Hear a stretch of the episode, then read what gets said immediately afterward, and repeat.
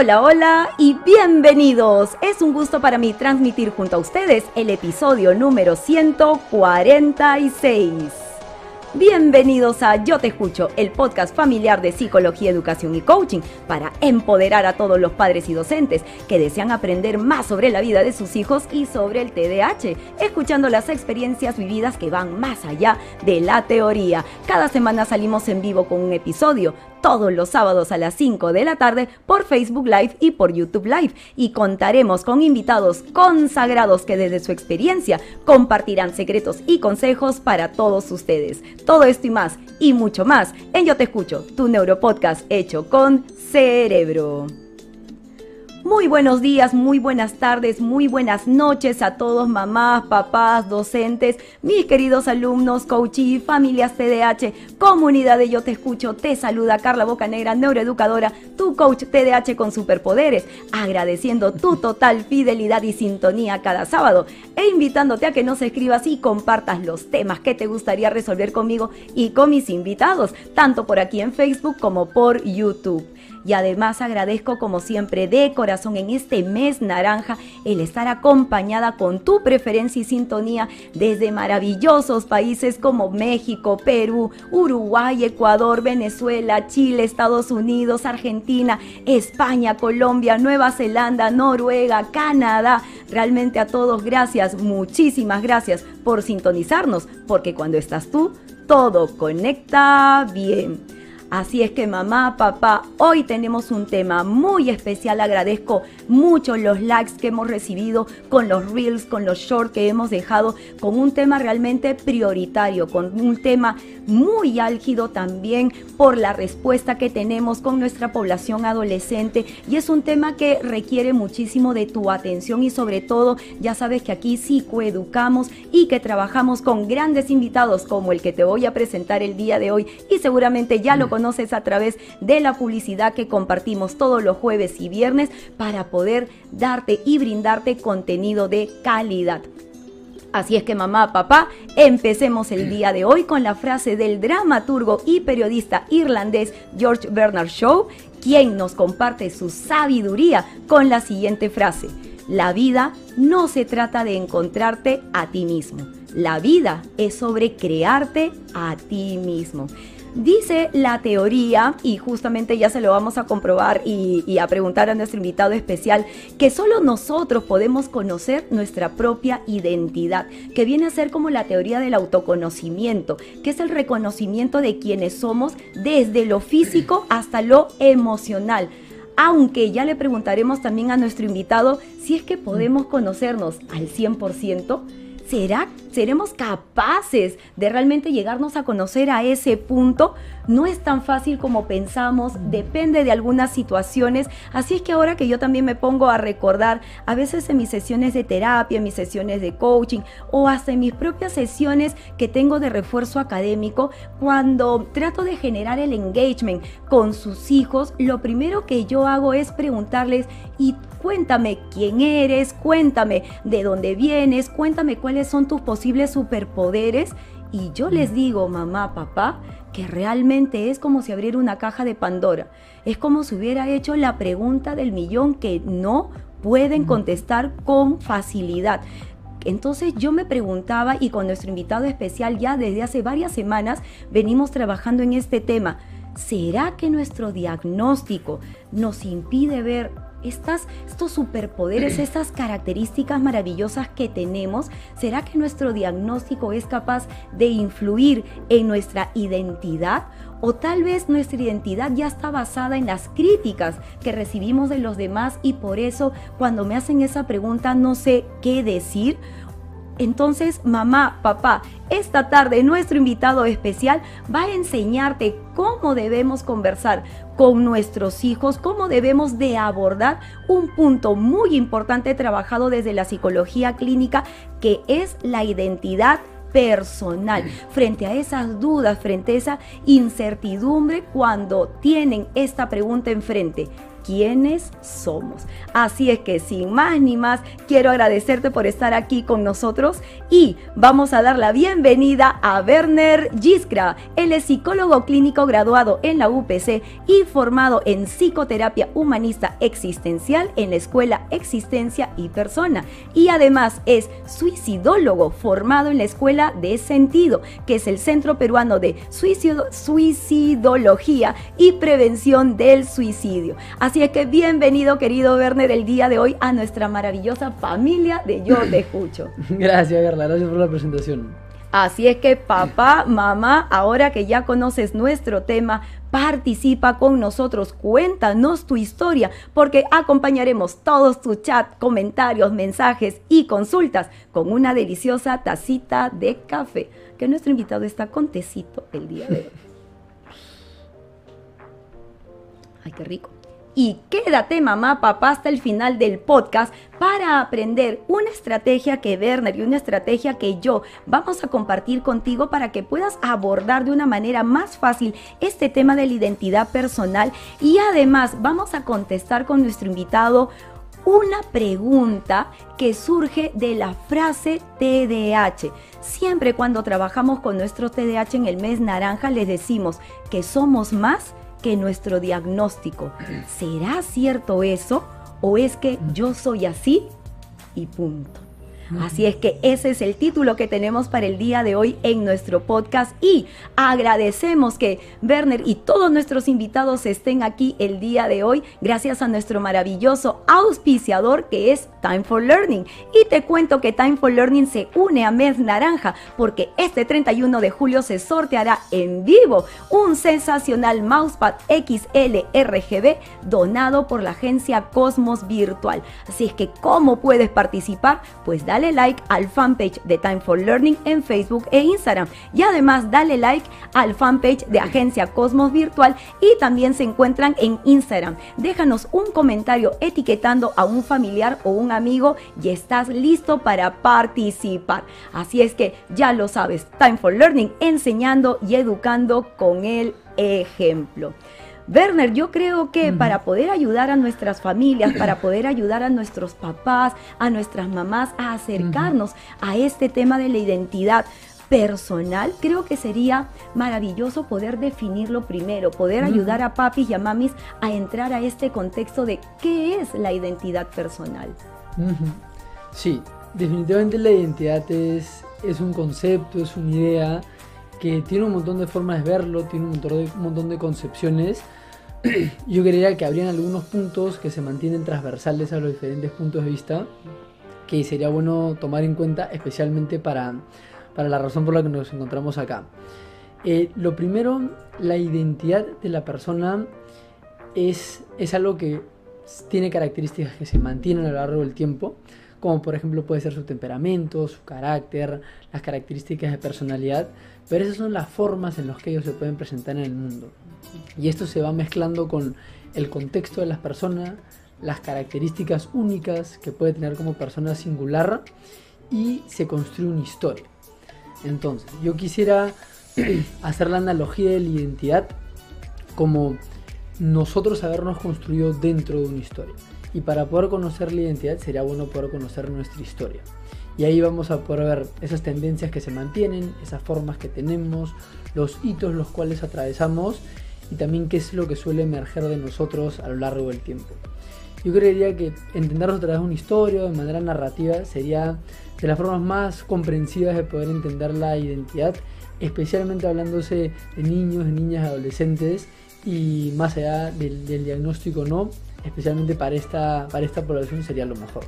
Y has comentado, Werner, una palabra que me pareció muy interesante y dentro de, toda la semana, papá, mamá, que me estuve preparando para estar al nivel de nuestro invitado el día de hoy, pues has mencionado la singularidad, ¿no? ¿Qué viene a ser la singularidad en este caso?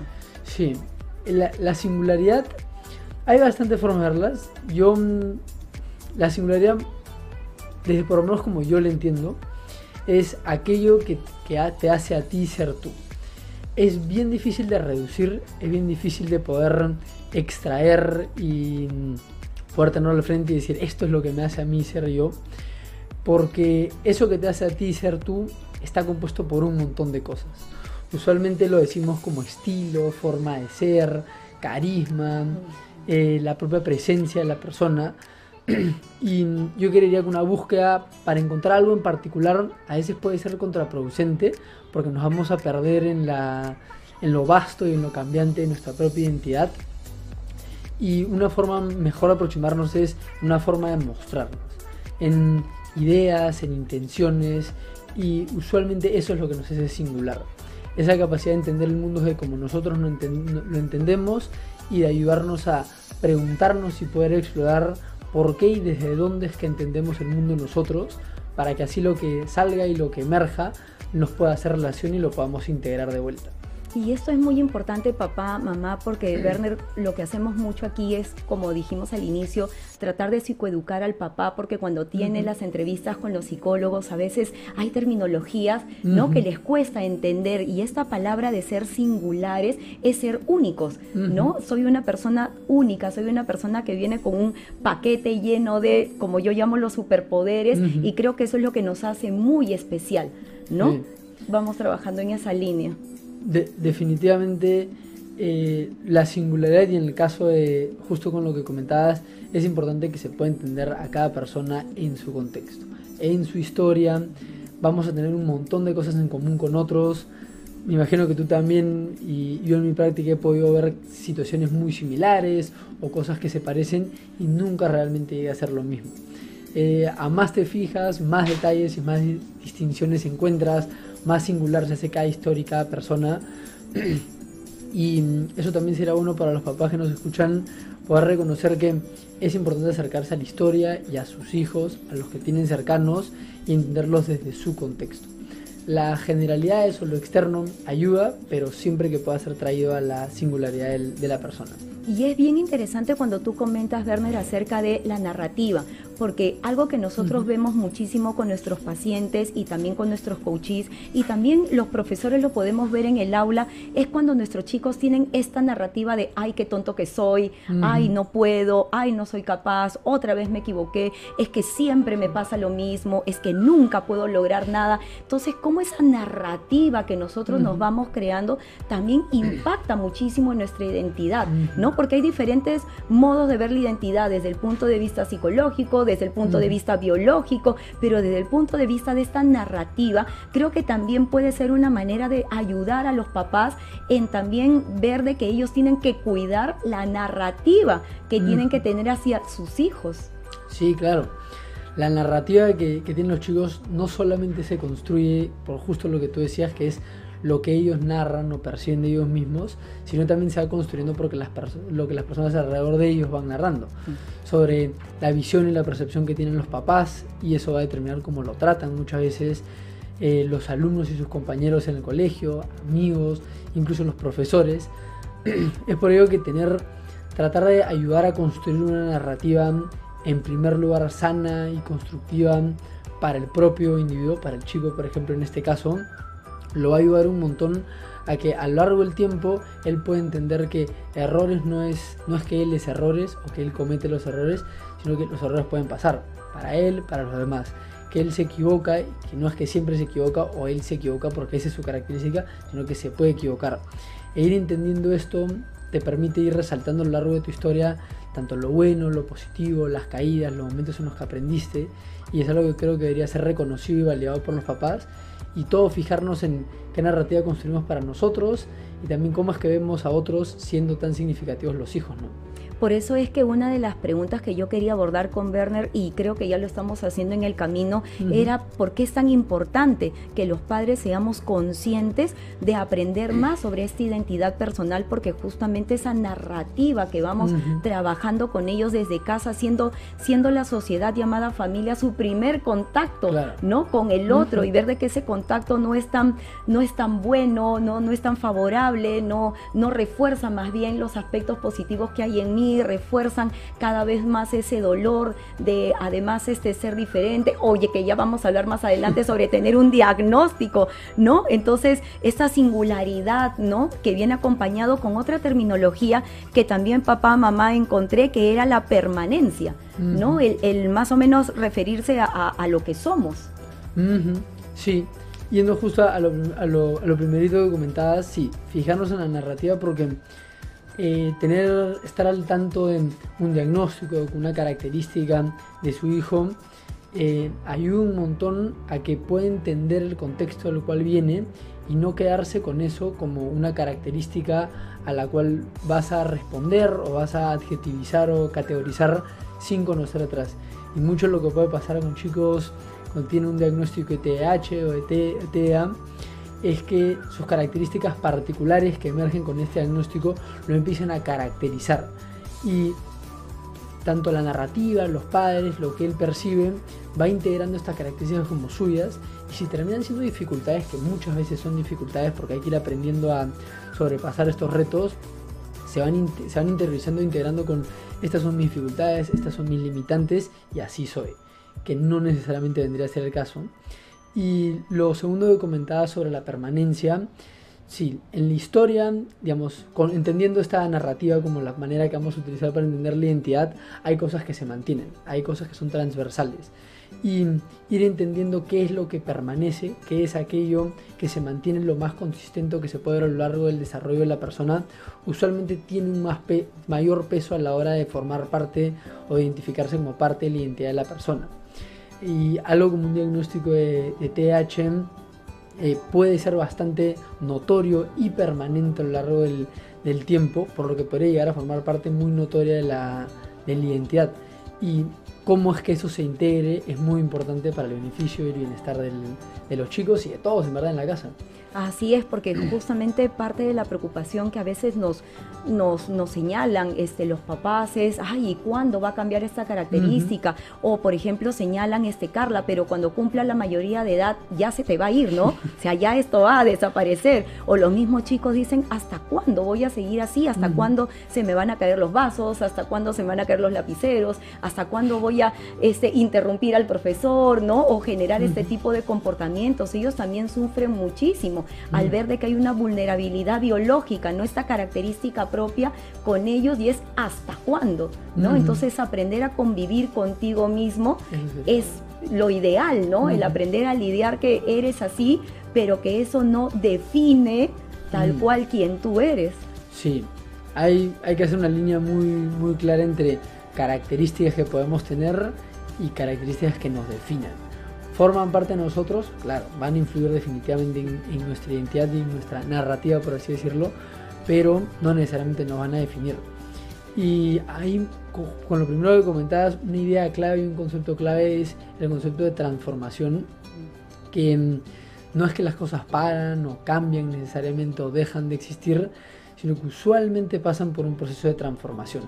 Es raro que nosotros cambiemos muy tajantemente eh, de un día para otro, un momento para otro, lo más usual es que se vaya dando por medio de transformaciones.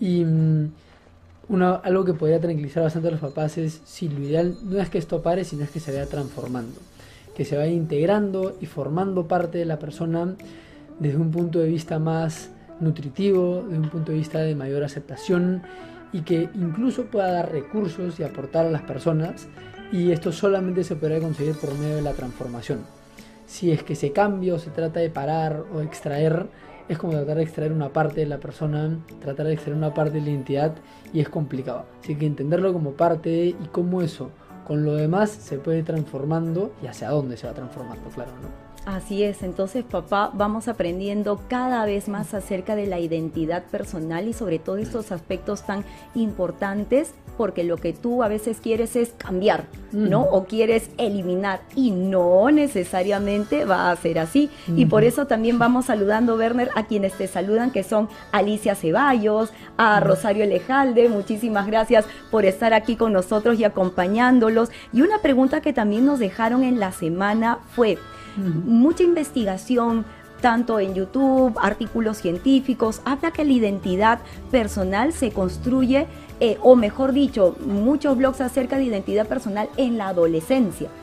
Pero realmente se construye desde la adolescencia o también en la niñez el niño es capaz de empezar sin ser tan consciente de ello, pero empezar a construir su identidad personal yo, por ejemplo, te cuento que a mí me encanta seguir a la doctora Polo y ella, por ejemplo, hay momentos en donde en parte del, proceso del programa invita a los niños.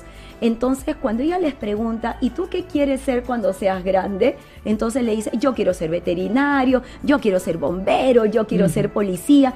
Y yo me imagino que parte de esa pequeña conciencia es hacer ver de que si yo quiero ser bombero, veterinario, es porque también tengo algún talento que voy reconociendo desde pequeño. Entonces la identidad tiene que ser solo o la construcción solo desde la adolescencia o la niñez también. No, definitivamente no es solo de la adolescencia y tampoco acaba en la adolescencia.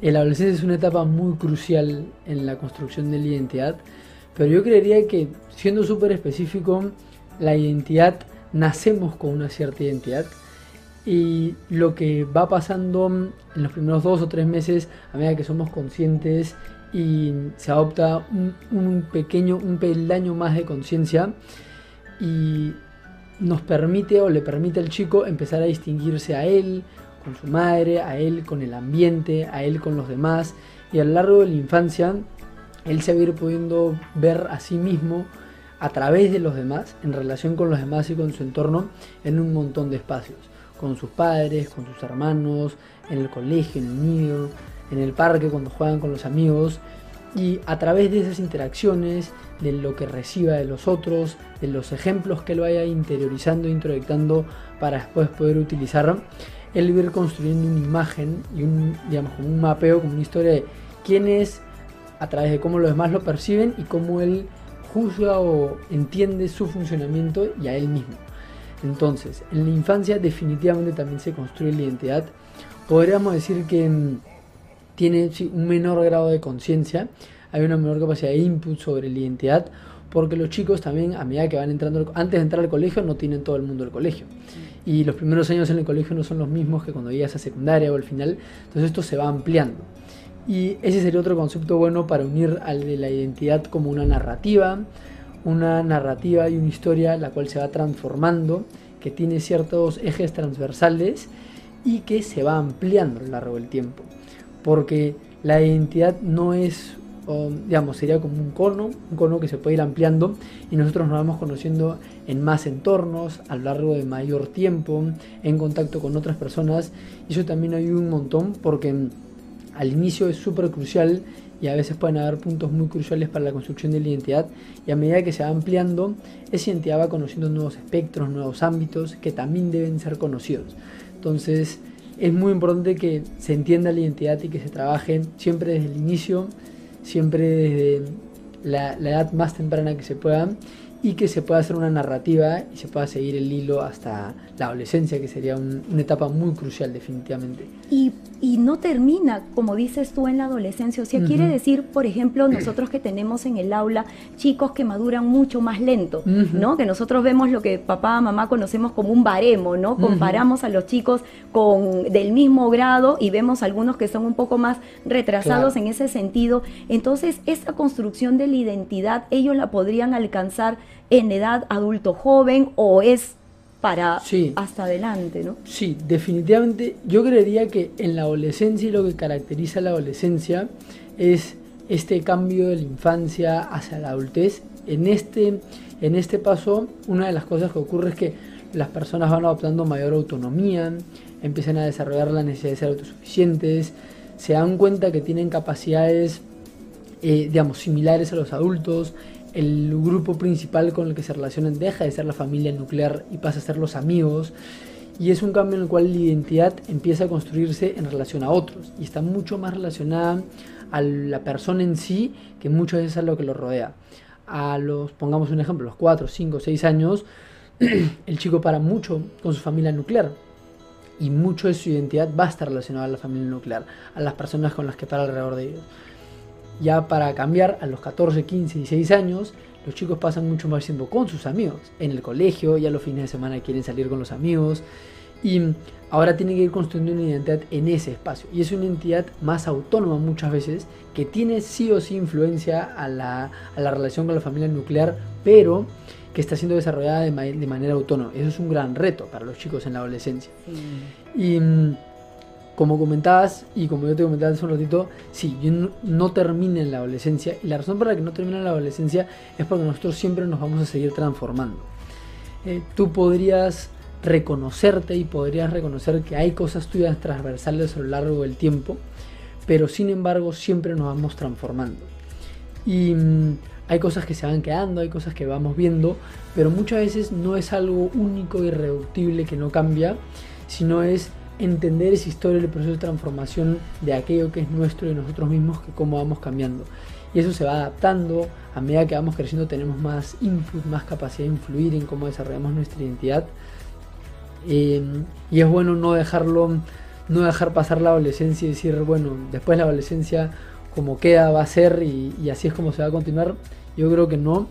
Y a veces tal vez se confunde con algo que es de conocimiento muchas veces popular de la, de la psicología, ahora que está un poco más de moda la psicología, es que la personalidad se mantiene a lo largo del tiempo y que la personalidad se termina de cuajar al final de la adolescencia. que en ese caso sí, al final de la adolescencia, los 18, 20, 20 y pocos años, la personalidad se termina de cuajar. Eh, como personalidad, como estructura de personalidad. Aún así se pueden percibir ciertos cambios después, pero hay un, hay un gran centón, hay un gran porcentaje de la personalidad la cual se asienta después de la, de la adolescencia, que es una estructura de personalidad, más no es la identidad, que serían dos cosas distintas. Por eso, papá, mamá, es tan complejo este tema, es tan interesante de abordar, es tan importante de poder trabajarlo desde casa, porque ya lo que nos estás diciendo, Werner, es que, claro, en el momento de la adolescencia ya nuestros hijos se separan de nosotros, ellos empiezan a tomar decisiones y uno como papá dice, ¿en qué momento dejé? ¿No? Ese control, esa parte de sus decisiones se basaban en, por ejemplo, de pequeños escuchamos mucho, no, porque mi mamá dice que no lo haga. ¿No? Y en cambio en la adolescencia tú ya no vas a escuchar que te digan mi mamá dice que no lo haga. Tú vas a escuchar diciendo, no mamá, yo quiero tomar la decisión de hacerlo porque, y ves de que fulanito, menganito, sutanito también lo hace. Entonces, ¿cómo también la sociedad, en este caso lo que mencionas de grupos de amigos, impacta tanto, ¿no? En este proceso, en la búsqueda de su identidad. de todas maneras, la construcción de la identidad con el grupo la adolescencia es clave porque es la primera inserción, eh, no es la primera, porque en verdad los chicos paran con amigos desde, que son chicos, pero es un momento en donde la identidad social fuera de la, de la familia nuclear como que cobra un poco más de peso, tiene más eh, importancia para el, para el adolescente en ese momento y es un gran reto, porque como tú decías, ya no es, no, ya no lo hago porque mi mamá hizo, ya no lo hago porque mi papá dice, a veces es porque ya tienen una opinión construida, que eso es un muy buen signo de un desarrollo de una identidad sana. en la adolescencia se suele ver, eh, yo que también tengo experiencia en colegio, se puede ver como los chicos en la adolescencia empiezan a desarrollar opiniones o puntos de vista con respecto a ciertos temas. Pueden ser temas muy puntuales, como también temas súper grandes, hasta metafísicos de la vida, ¿no? Pero adoptan postura. Y eso es muy importante porque son como anclas o hitos a lo largo de la, de la historia de la persona, en donde cuaja lo que piensa y logra, digamos, sintetizarlo en un punto de vista, en una idea. Lo más probable es que esa idea cambie, lo ideal es que esa idea cambie y que se vaya transformando, como he dicho, a lo largo del tiempo. Pero sí, eso se empieza a dar ya no solo por la familia, que es la familia o mis papás me dicen, sino es porque yo también pienso. Y este yo también lo pienso viene de lo que has visto de tu familia, de lo que has visto en el mundo, de los propios criterios que vas teniendo, de una relación más autónoma con otras personas, las cuales no te tienen una relación o una fidelidad incondicional, digamos, como tu familia, y que depende de cómo tú te relaciones con ellos, cómo los trates, los intereses, y esa gestión es bastante retadora para los chicos, pero sí permite que esta mm, se empiece a cuajar y a pasar un proceso de construcción de la identidad muchas veces más eh, proactivo, podríamos decir, que en la infancia. Y esto ha evolucionado a lo largo del tiempo, ¿no? Porque en mi época, papá, mamá, que coincides conmigo y un poquito más de años atrás, dar a veces nuestra opinión o decir lo que pensábamos en la mesa o en una conversación era sinónimo de rebeldía, era sinónimo de te castigo la próxima semana o cómo puedes opinar así o estás en mi contra, ¿no? Era una crianza mucho más dura, mucho más eh, a nivel vertical. Ahora creo que esta relación horizontal nos permite que los chicos justamente puedan puedan generar esa capacidad de opinar, de decir lo que pienso, lo que siento, con respeto, ¿no? Pero ya van con esta fluidez y como, como tú comentas, Werner, esa capacidad, esa fortaleza de decir, de expresar y que nosotros también le estamos dando esa oportunidad de desarrollo. Sí, yo sí creería que, que haya, pueda haber un diálogo abierto sobre muchas cosas en las cenas familiares, en, en el día a día. Es genial y es súper importante. Y creería que es súper importante por algunos motivos. El primero es porque yo no creo que haya que dejar al lado la autoridad. Creería que la relación puede ser adaptativa y puede ponerse más horizontal, ponerse más vertical. Y los chicos tienen que entender el principio de autoridad. Es decir, que pueden conversar, pueden opinar, pueden decir su punto de vista, pero hay un punto en donde la autoridad en la casa son los padres y son ellos que van a tomar la decisión final. Pero teniendo esto en cuenta, yo creo que sería muy bueno que los padres puedan hacer el máximo esfuerzo para ampliar los espacios de diálogo, discusión, de desacuerdo con los hijos, sabiendo y teniendo la confianza de que ellos pueden tomar la decisión final y que los hijos también, pero poder escucharlos. Porque esto los beneficia de tres maneras muy puntuales. La primera les permite, les da la posibilidad de poder expresar muchas veces cosas que pueden ser difíciles de comentar, como algo que no les gusta de la casa, un fastidio que pueden tener, una incomodidad, una injusticia, que si es que no se es expresada y no se es puesta en la mesa, digamos, con la familia, eso se va cultivando en las sombras, eh, abajo de la alfombra y en algún momento sale. Lo segundo, que también por lo cual es muy importante, es porque ellos también forman parte de la familia los hijos también forman parte de la familia. Y para que ellos puedan responsabilizarse por su familia, por, tener un rol activo en la familia, ellos deberían poder participar. Con esta noción de la autoridad, pero ellos deberían poder participar de las, de las decisiones de familia. Y yo a veces soy algo un poquito más tirando para lo extremo en esto, pero hasta de una mudanza, de un cambio de país, de una migración, que ellos puedan estar al tanto, que tengan la opción de, opinar, de decir si no están de acuerdo, y tal vez ellos no van a tomar la decisión o la decisión ya está tomada, pero que puedan conversar sobre cómo puede ser ese proceso. Y finalmente, porque en el mundo en el que vivimos hoy en día, donde a través de las redes sociales, la virtualidad, se puede expresar muy fácilmente la opinión, algo que antes no se podía. Antes podías expresar la opinión básicamente cuando te dan la palabra, ahora puedes hacerlo sin que te den la palabra. Es muy importante que sepamos discutir, que sepamos tener desacuerdos y desencuentros y que los chicos puedan ir construyendo argumentos o puntos de vista que puedan expresar. Porque eh, un chico, un adolescente, para poder conversar con sus papás, probablemente puede estar en una desventaja cognitiva o de experiencia y sea fácil para los papás rebatirle sus puntos de vista. Pero tener esta, este, esta posibilidad de casi como hasta de juego tocar puntos o tener discusiones o debates, los ayude a ellos a explorar qué piensan, cómo piensan, a obtener recursos y eso facilita un montón el desarrollo del pensamiento crítico, del autoconocimiento, de la reflexión y en el caso de los chicos que tienen un diagnóstico de TEA o de TH, algo que los ayuda mucho es ir explorando toda esta mm, vehemencia o este desorden de ideas, de puntos de vista, de estímulos y poder digamos, construirlos a algo, a un argumento, a una idea, a una opinión. Entonces, de todas maneras, creería que eso debería ser fomentado en familia.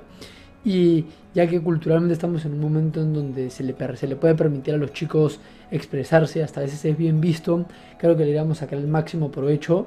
Y a veces puede ser retador para los papás, yo no soy papá, pero sí lo he podido ver en mi práctica que puede ser retador para los papás darle este espacio a los chicos de que los reten, de que les digan que algo no les parece, porque cómo vamos a hacer, así lo he visto siempre, así es como lo manejo, pero los invitaría a que si es que tienen esa incertidumbre, puede ser una incertidumbre y una duda que abrazar en familia, que no son ellos los únicos que van a tener todas las respuestas o tienen que tenerlas, sus hijos muy probablemente van a tener muchas cosas que enseñarles, otros puntos de vista y dejar que todos puedan conversar y que tengan ese punto de opinión al principio me imagino que puede dar miedo, puede dar nervios de desestabilizar la familia o, las, las, tradiciones que se tienen, pero a la larga creo que es muy nutritivo y rico para todos, al final de cuentas. Sí, creo que nuestros hijos lo que necesitan es ser validados ¿no? Como parte de este proceso de identidad. Entonces, cuando tú los escuchas, acá hemos tenido, Werner, a veces en estas sesiones que hacemos con papás e hijos, y cuando tocamos este tema, lo que los chicos dicen es, no me incluyes.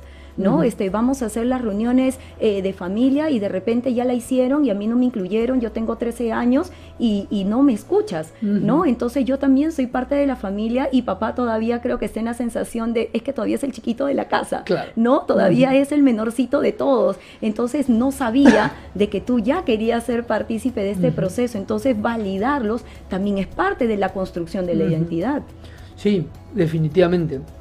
Nosotros pues, vamos construyendo la identidad a medida que experimentamos y nos vinculamos con el mundo que tenemos.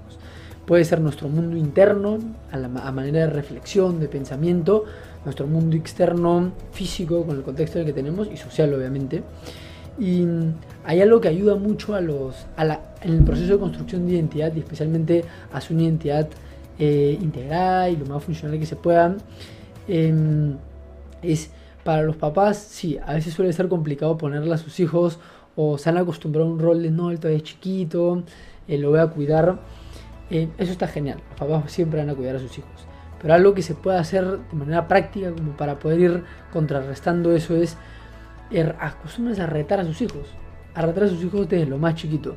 Desde pedirles ayuda en el día a día, desde que hagan algo en su cuarto, de tener una pregunta o una duda que ustedes puedan tener en donde le puedan preguntar sobre temas generales del contexto en donde viven, puede ser eh, de un país o puede ser un contexto más global, pregúntenles, conversenles. En la experiencia que mm, yo he tenido con, colegios, los adolescentes tienen mucho para hablar y les interesan temas que a veces parecieran que dicen, no, eso no son temas de niños. No, sí les interesa, están metidos desde lo más típico como la política hasta ideas filosóficas o reflexiones o pensamientos propios que no los sacan porque ellos tal vez no se sienten con la confianza de sacarlos, pero si los retan y les ponen estos retos, pueden ayudar a ir sacando esta, a que ellos puedan ir sacando estas partes suyas, explorándolas y que también las puedan integrar como, digamos, en términos generales como su identidad, pero también como para ir ampliando la manera que ellos tienen de comprenderse y comprender el mundo que los rodea. Así es, porque, ¿sabes? Cuando hablamos de esta parte de la, de la identidad personal, por ejemplo, recuerdo mucho, ¿no? Eh, papás que claro, ya sabemos que vamos a ser papás y de repente decimos, bueno, entonces cuando mi hijo nazca, yo voy a ayudar para que mi hijo sea, mi hijo sea fuerte, este mi hijo sea sano, mi hijo sea saludable, y, ese tipo de, comentarios y líneas van mucho hacia en la parte física. ¿No? y, descuidamos a veces un poco esta parte de identidad. Son muy pocos los papás que he escuchado que digan, sí, el día que mi hijo nazca, voy a cuidar su psiquis, voy a cuidar sus pensamientos, voy a cuidar sus emociones. Entonces, realmente el trabajo de identidad personal sí tiene que darse, como tú comentas, desde el nacimiento, desde el momento que ya estamos viendo cómo nosotros podemos ser una influencia para nuestros hijos eh, en, este, en este proceso. Sí, eso es yo tampoco algo que no he escuchado mucho. Y mm, habría que diferenciar en, en, cuanto a cómo se hace eso, porque la identidad se va a construir sea como fuere y nosotros podemos estar más en contacto con nuestra identidad, por así decirlo, que eso sería a través de espacios de autorreflexión, de autoconocimiento, de poder estar atentos y conscientes a cómo y por qué hacemos las cosas que hacemos, a las maneras que tenemos para hacerlo y poder estar un poquito más en contacto con nuestra identidad, con aquello que nos caracteriza. Y yo creo que el trabajo de los papás viene ahí en dos lados, que serían los dos polos, eh, digamos, muchas veces la situación que es en, dictaminar cómo les gustaría que sea la identidad de su hijo que yo sí he escuchado un montón y me imagino también a los papás de, a mí me gustaría que mi hijo sea así, que sea así, y hay un ideal del hijo. Eso siempre va a estar. Todos tenemos un ideal de, si es que, si quieren tener hijos, lo tienen, de cómo queremos que sean nuestros hijos. Eh, sin embargo, hay que estar atentos a qué ideal es el que tenemos, porque sigue siendo un ideal. Probablemente no podamos acercar la realidad de ese ideal.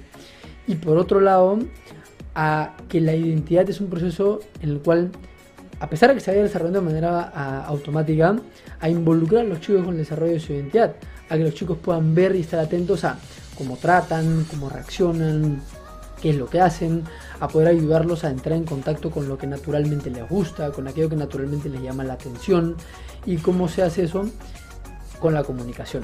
Puedes tener conversaciones sobre, te has dado cuenta cómo reaccionas con tus hijos, te has dado cuenta que lo manejas así, oye, cuento un poquito más, me he dado cuenta que ves mucho estos temas en YouTube, que conversas un montón de estos temas con tus amigos y que la identidad puede ser un proceso interactivo, que no, no, quisiera confundir que la identidad sea construir igual, pero que nos podamos relacionar con nuestro propio mundo interno y cómo vamos desarrollándonos. Eh, creo que los papás se pueden involucrar en eso y que muchas veces en términos prácticos, eh, y esto yo lo he escuchado también de bastantes chicos, es les gusta un montón que sus papás se interesen o se involucren por lo que a ellos les gusta. Y que les den un espacio para que ellos le puedan comentar a sus papás por lo que a ellos les gusta, por lo que ellos saben, por lo que ellos son expertos. Y hay chicos que son expertos en fútbol como muy típico, como algún juego, como algún tipo de películas, algún tipo de contenido, alguna actividad muy chica.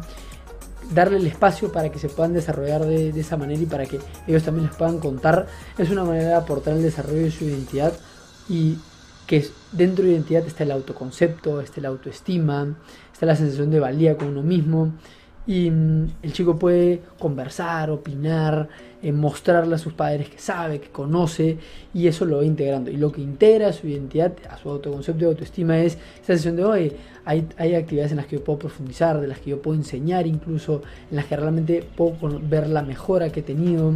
Eh, otras personas también se interesan por lo que yo eh, me intereso o puedo generar interés en otros.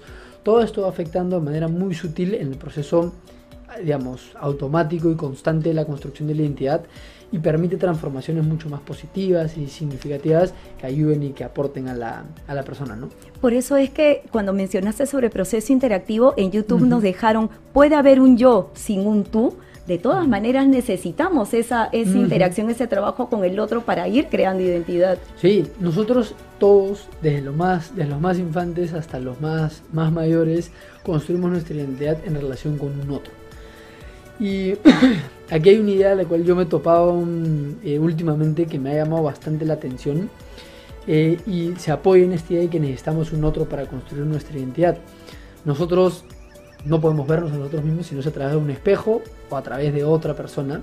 Entonces todo lo que nosotros conozcamos en nosotros lo ponemos en práctica y lo vemos sus efectos a través de la interacción con otros.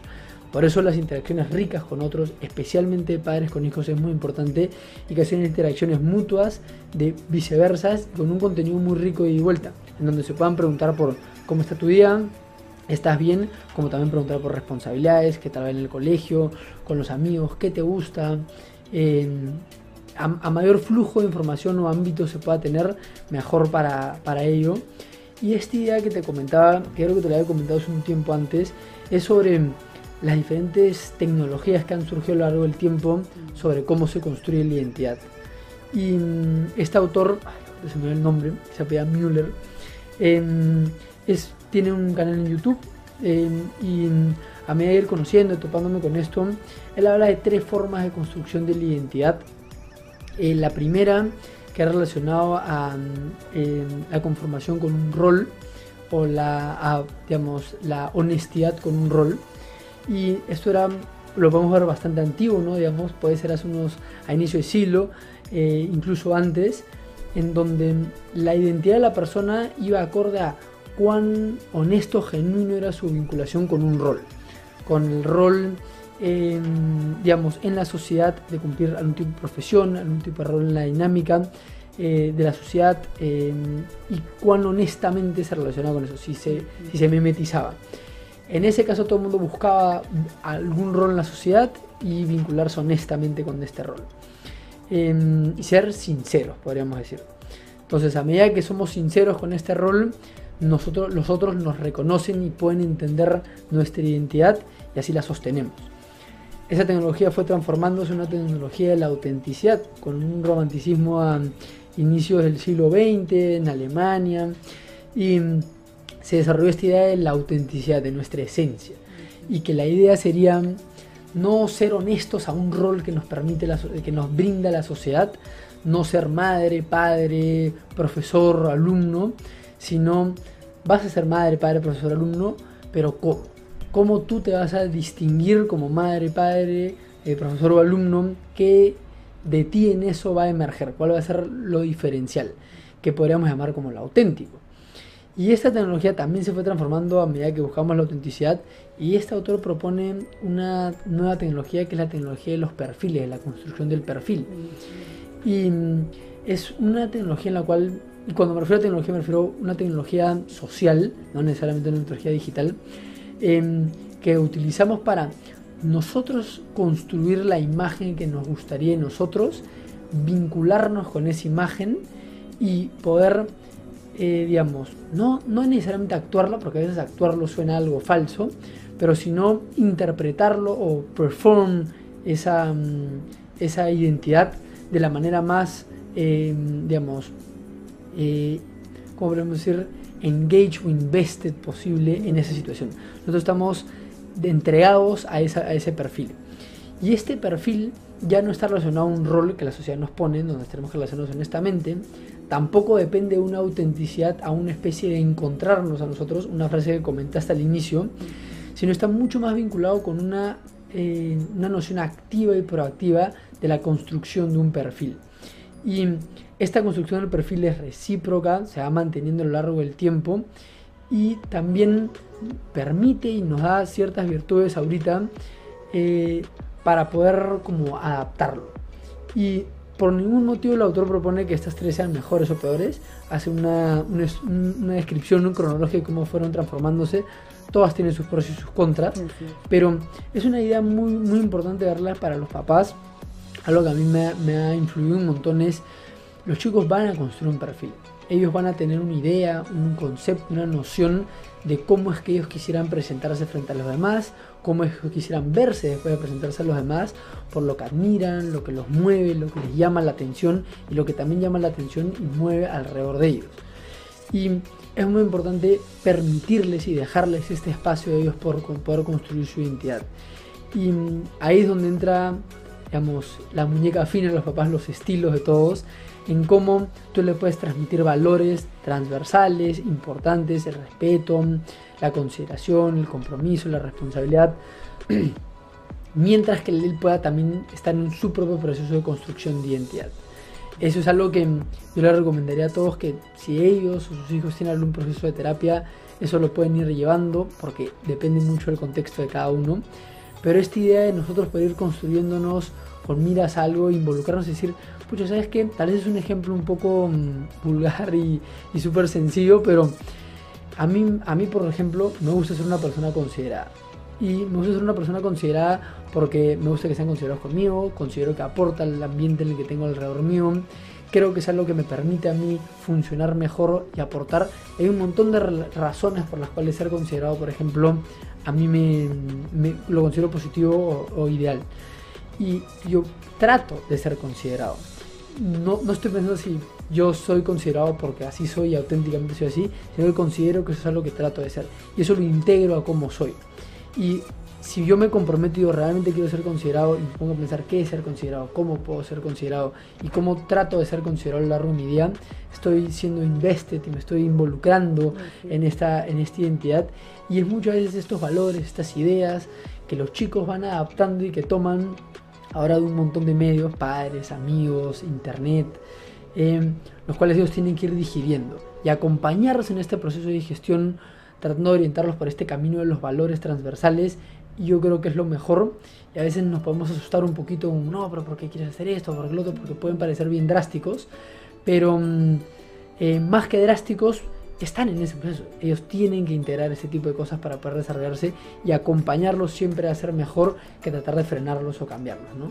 Por eso es que cuando los psicólogos trabajan mucho con nuestros chicos en este proceso, hay una frase que me repiten mucho que es vamos a crear tu, nuevo libro, ¿no? Vamos a crear tu nueva historia, vamos a construir tu nueva historia. Entonces, esto engancha muchísimo con este proceso de nos miramos, nos reconocemos, nos validamos, vamos viendo estas características únicas, estas características mías que se van a ir transformando, que van a ir dando estos cimientos importantes y que papá y mamá también tienen que dar la apertura a que este descubrimiento se pueda ir dando.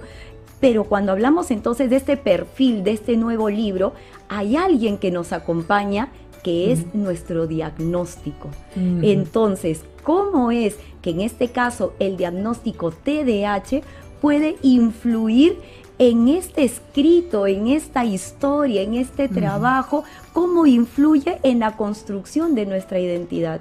Claro, definitivamente Rita yo creo que influye, eh, no solo el diagnóstico del, del TDAH o el TDA, sino cualquier diagnóstico que se haga. Eh, lo primero que me gustaría decir es que eh, un diagnóstico es se le se diagnostica a una serie de características o condiciones de nosotros que calzan dentro de un marco específico el cual podemos decir diagnóstico. Em, y eso, ¿por qué es importante? Porque el diagnóstico no nos engloba y lo que engloba el diagnóstico no somos todos nosotros. No es todo, todo, nuestra, todo lo que seríamos nosotros, podríamos decirlo. Pero sí influye, porque como habíamos comentado, y justo comentabas ahora, lo vamos a construir una nueva historia.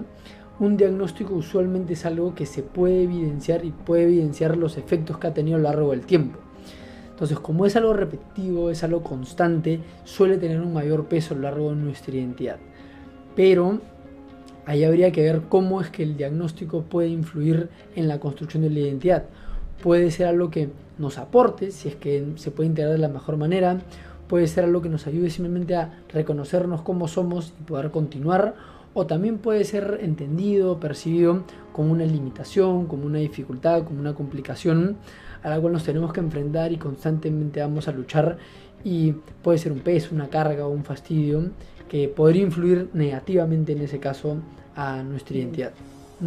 Y es sumamente interesante esta parte porque justamente nosotros cuando trabajamos mucho con nuestros papás TDAH y lo hemos conversado también eh, juntos, eh, cuando hablamos acerca de TDAH le decimos, tu hijo ha estado diagnosticado con TDAH, pero la manera como viva su diagnóstico es muy particular, es único porque va a estar influenciado por el contexto, por el ambiente, por los amigos, por él mismo, por sus vivencias, sus experiencias. Entonces, el hecho de estar todos en el mismo grupo de TDAH no significa que todos lo vamos a expresar pues de la misma manera. Y papá y mamá me gustaría aportar también el tema de las funciones ejecutivas, porque parte también del proceso de nuestra identidad, por ejemplo, para poder trabajar con relación a la adaptabilidad.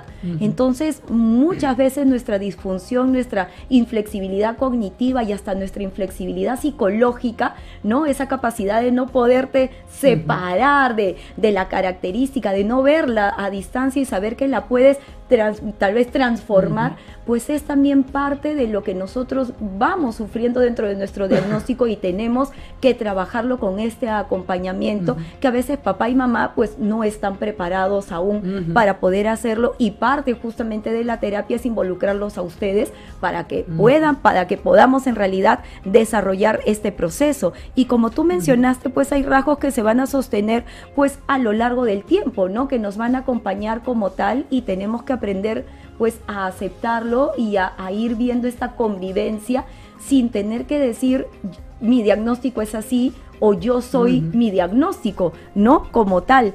Entonces, realmente es interesante ver que el diagnóstico sí influye, sí impacta, pero no determina. Sí, definitivamente. no determina en términos generales, aunque a veces puede dar la sensación, yo he visto personas que sí se sienten determinados por su diagnóstico. Em, lo ideal para que el diagnóstico no lo determine, eh, yo creería que hay un par de puntos. El primero es entender que el diagnóstico forma parte de algo más grande que el diagnóstico.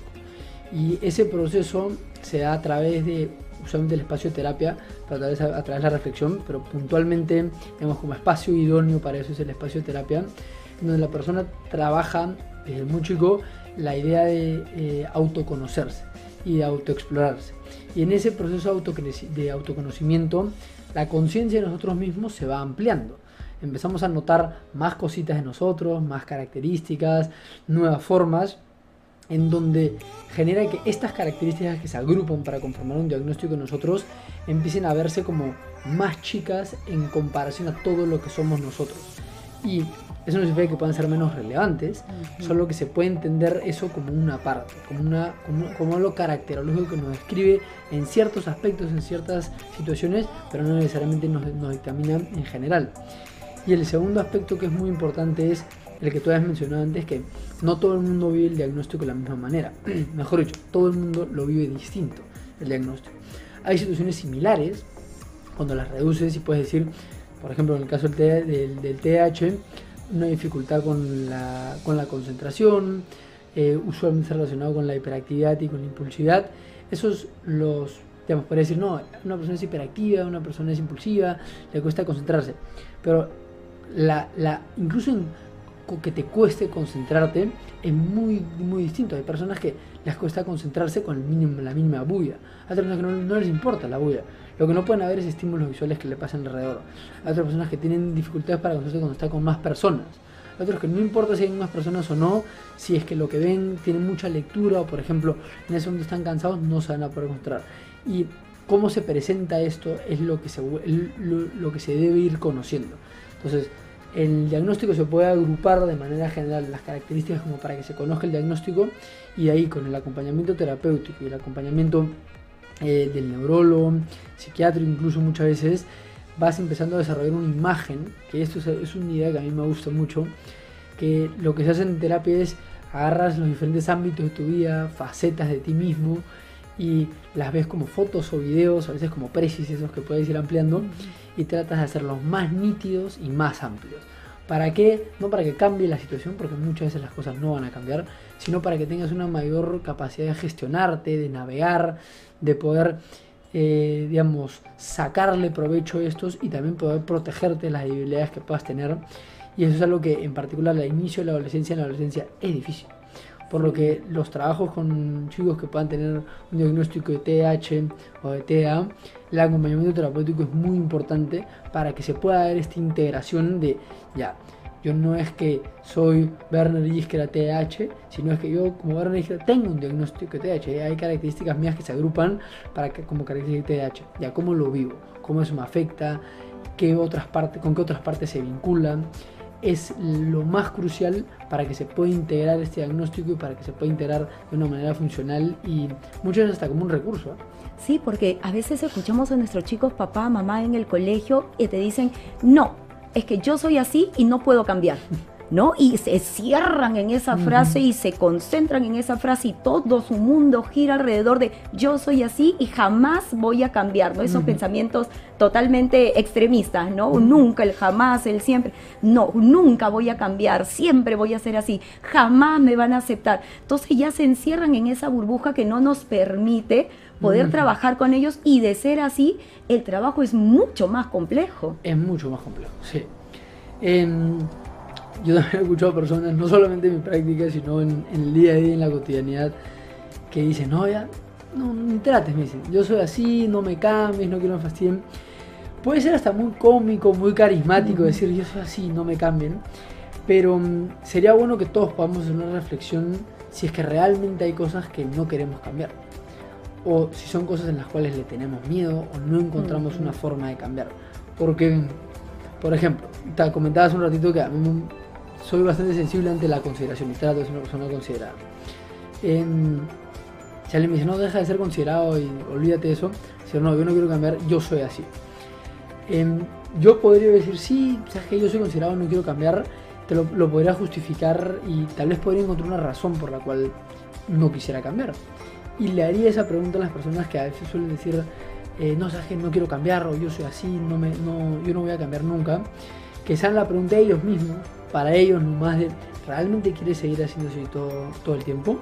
Porque naturalmente nos transformamos, naturalmente vamos cambiando, pero muchos de los cambios eh, van pasando de manera automática, inconsciente, pero hay otros que en verdad requieren de un esfuerzo consciente y que... Mm, es retador, es complicado, nos puede desestructurar, sentir como que es mucho y que podemos regresar a nuestra comodidad de funcionar como siempre hemos funcionado y ya está.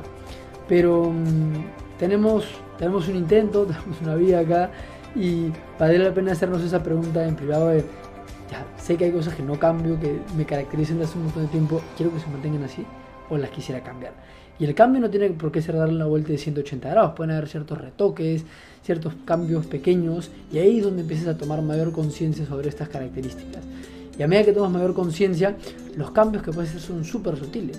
Imagínate la, con esta analogía ¿no? de la imagen, si es que tu imagen está en 140p en YouTube, para los que están en YouTube o Facebook, eh, y quieres retocar algo o editar algo, el edit va a ser muy brusco, va a ser poco, se va a notar bastante, pero si lo puedes ver en 4K con toda la tecnología que hay ahora y puedes editarlo, las ediciones no te das ni cuenta. Son súper simples, cambian muy fácilmente.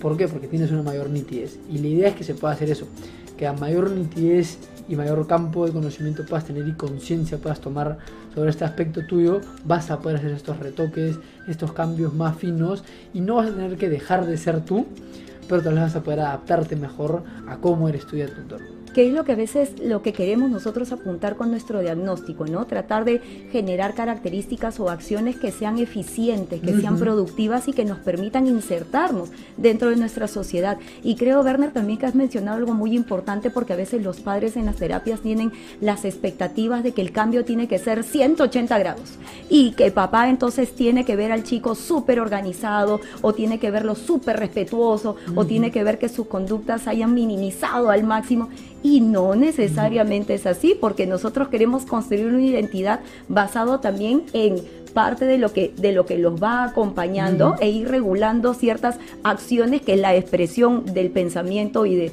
y del sentimiento. Y Werner, yo te voy comentando que aquí vamos saludando, es que nos hemos quedado en la charla que está muy interesante. Y vamos saludando a Susana Lejalde, a Gabriela eh, Kuglievan, a, Tere Viale, que nos dice muy bueno, Werner, muchísimas gracias, a Vicky Bernstein, que dice bravo, Werner, eh, nos tenemos, tenemos también a Gunther, Ángel Rodríguez Andrade, Vibras de Nercito, muchísimas gracias a Tere Viale, también que nos está, nos está dando bastantes likes.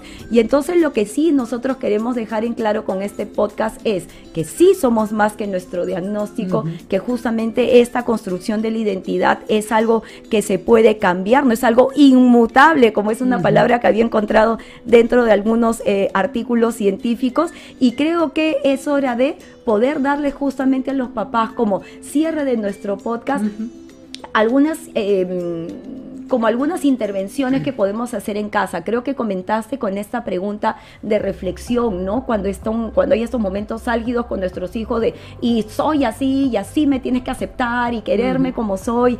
Entonces, la pregunta que nos has replanteado la pueden hacer también los papás a sus hijos. ¿Qué otras, ¿Qué otras acciones papis y mamis podrían también eh, hacer en casa para poder trabajar y continuar trabajando en romper a veces estos mitos que nosotros mismos nos creamos, como tú dices, por el miedo, eh, por la culpa, eh, por no ser aceptados, porque hemos hablado de la identidad personal, pero en realidad la identidad es súper amplia, como mencionaste, la social, identidad de género, cultural, entonces, y todo eso se empaqueta, entonces, y a eso súmale, papá, mamá, el diagnóstico. Entonces, ¿cómo podemos ayudar? ¿Qué otras estrategias, tipsitos, recomendaciones nos puedes dar? Sí, yo te había comentado una puntual para los papás o para las personas que tengan algún diagnóstico de TH o de TDA, pero había una que tal vez no es tan didáctica, pero creo que sería muy bueno recordarla para los papás, que la mejor manera que tienen los papás de enseñarle a sus hijos es a través del ejemplo. Y eso es algo que a veces se olvida y pasa desapercibido. Eh, para este caso en especial de la construcción de identidad, de poder transformarnos, de poder vernos a nosotros mismos, lo que mm, invitaría a hacer es que a los papás hagan eso y que puedan hacer eso visible para sus hijos.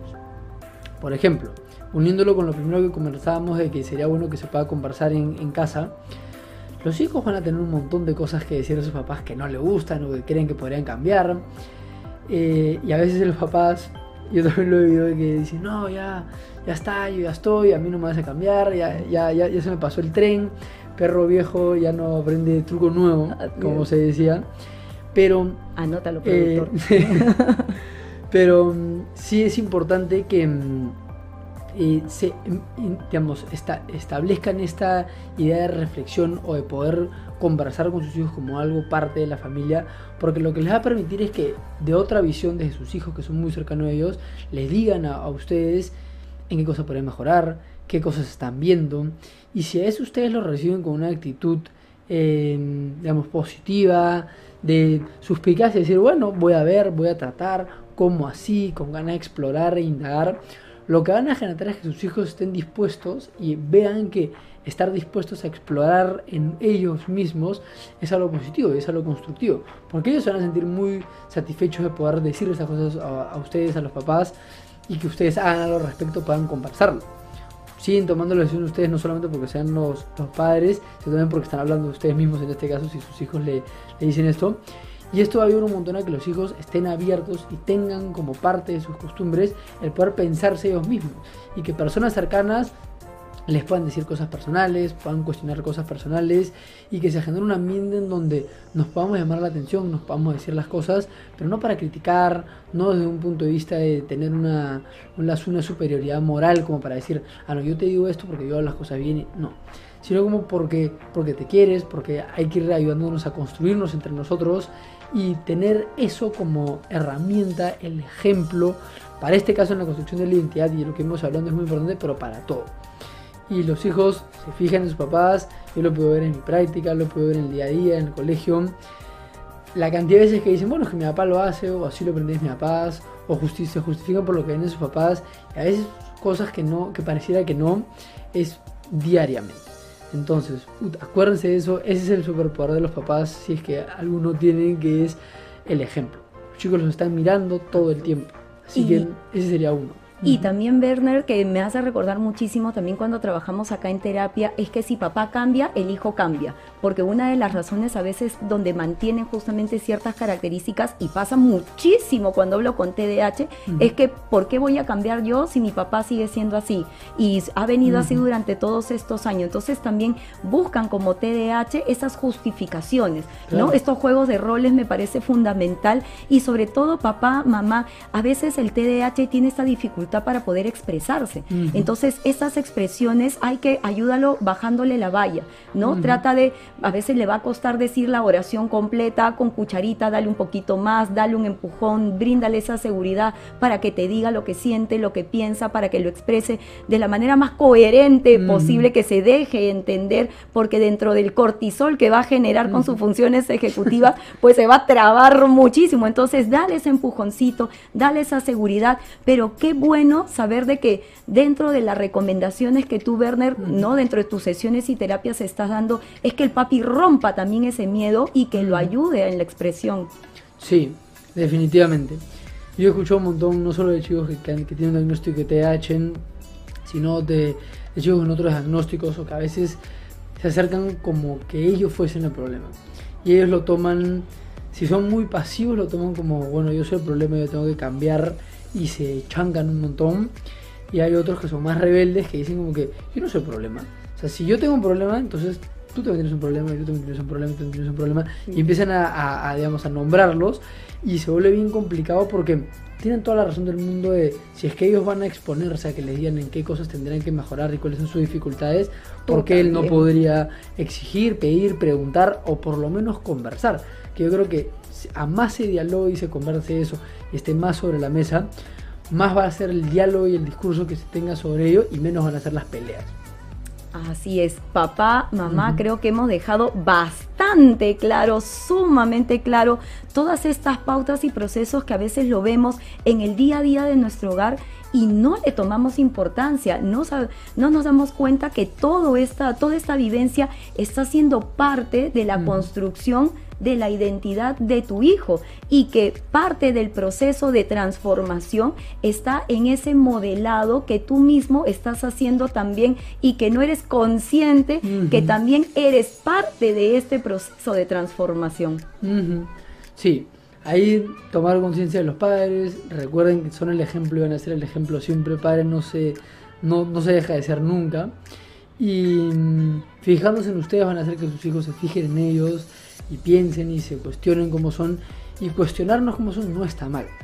Cuestionarnos cómo, cómo somos o cómo nos manejamos no es un signo de inseguridad, sino al contrario, es un signo de suspicacia, de búsqueda de mejora, de reflexión. Es algo que creo que todos deberíamos hacer, una buena costumbre de tener y es algo que pueden inculcar en sus casas definitivamente. Así es que papá, mamá, tú también. Creo que es momento ya con este podcast de empezar también a cuestionarnos quiénes somos nosotros, cómo estamos, cómo estamos haciendo esta labor, ¿no? Este trabajo de padres, de acompañamientos, y como dices tú, Werner, ¿no? Sin temores, ¿no? Sin, sin tabúes, sin miedos, conversarlo con tu pareja, ¿no? Tratar también de cuestionarse entre ellos y, y brindar este ejemplo para que nuestros hijos también puedan abordar estos cuestionamientos de quién soy, de cómo soy, ¿no? ¿Qué estoy haciendo? ¿Cuál es mi camino? ¿Cuál es mi futuro? ¿Cómo, cómo me quiero ver? Y pues escribir de aquí en adelante una buena historia y una nueva historia para ustedes. Werner, y si papá, mamá te están escuchando en este momento y quieren seguir trabajando esta parte de creación de identidad, se dan cuenta que solos no pueden, ¿dónde pueden encontrarte? Sí, en, en las redes sociales que he compartido pueden tener mi contacto. Yo en estas últimas semanas y los últimos meses he estado trabajando con unos colegas, con unos colegas para construir un centro. Es un centro que todavía no lo hemos lanzado. Eh, tal vez en algún otro momento ya regresaré para comentarte sobre el lanzamiento y sobre algún otro tema que abordaremos definitivamente con el déficit de atención. Em, pero ahorita a través de mis redes sociales, en, ya sea en, eh, Facebook. sí, en Facebook, en Instagram o en LinkedIn. Yo personalmente no soy una persona demasiado activa en redes sociales. Espero ser más activo a través de las páginas y redes de este, del centro que vamos a sacar, que ya, les, ya te estaré comentando en algún momento. Eh, ahí me podrían buscar. Y eh, creo que otra cosa que, que mm, me gustaría como que dejar como un último momentito es aprovechen el tiempo que tengan en familia, de em, a veces se olvida el, hecho de preguntar abiertamente, de hacer preguntas abiertas de, ¿cómo estás? ¿Qué tal estás en general? ¿En qué has estado pensando? ¿Cómo te has estado sintiendo? Cuéntame algo el día, algo que te parezca importante y escuchar abiertos a ello. Creo que quería agregar eso al finalcito. Si es que le gustaría ponerse en contacto conmigo de las redes sociales que te has podido compartir, muchas gracias por eso. Y bueno, espero que el centro lo podamos lanzar pronto. Va a ser un centro que se va a enfocar en las psicoterapias profundas, en los trabajos con niños, con adolescentes y con adultos, a medida que se vaya desarrollando. Pero eso ya Tal vez en algún momento te lo estaré comentando. Claro que sí, y nuevamente Werner, parte de la familia de Yo Te Escucho, para que sea invitado y justamente ya poder contarnos sobre estas nuevas buenas de su centro. Y ya sabes, papá, este tema de la psicología clínica, la psicoterapia, no hay que tenerle miedo, es un nuevo abordaje, es un, es un sistema antiguo, pero un sistema que va a trabajar de una manera mucho más profunda justamente en, en abordar estas situaciones puntuales y que también te va a servir a ti como forma de poder indagar un poco más y cuando tu hijo te conteste bien, eh, muy bien, y esas palabras monosílabas, entonces Werner se va a encargar de decirte, ¿y qué más tienes que hacer para romper justamente esa, esa mm, esa comunicación tan corta y poder ampliarlo un poco más para poder trabajar con tus hijos desde casa. Muchísimas gracias, Berna, por haber estado el día de hoy. Nuestro productor te va a hacer alcance de un pequeño detallito en agradecimiento. Muchísimas gracias. por haber estado aquí, papá, mamá. Y si tú consideras que este podcast va a ayudar a otras personas con su contenido, compártelo. Así que si nos estás viendo desde Facebook o desde YouTube, dale like a nuestra fanpage. Y si nos estás escuchando desde el audio player de Spotify, de Encore, de Google o de Apple Podcast, pues danos tus estrellitas para también motivarnos. Yo soy Carla Bocanegra, neuroeducadora. Te dejo un abrazo inteligente y te deseo buen fin de semana. Hasta pronto. Muchísimas gracias. Gracias, Carlita, a ti. Ahí estamos.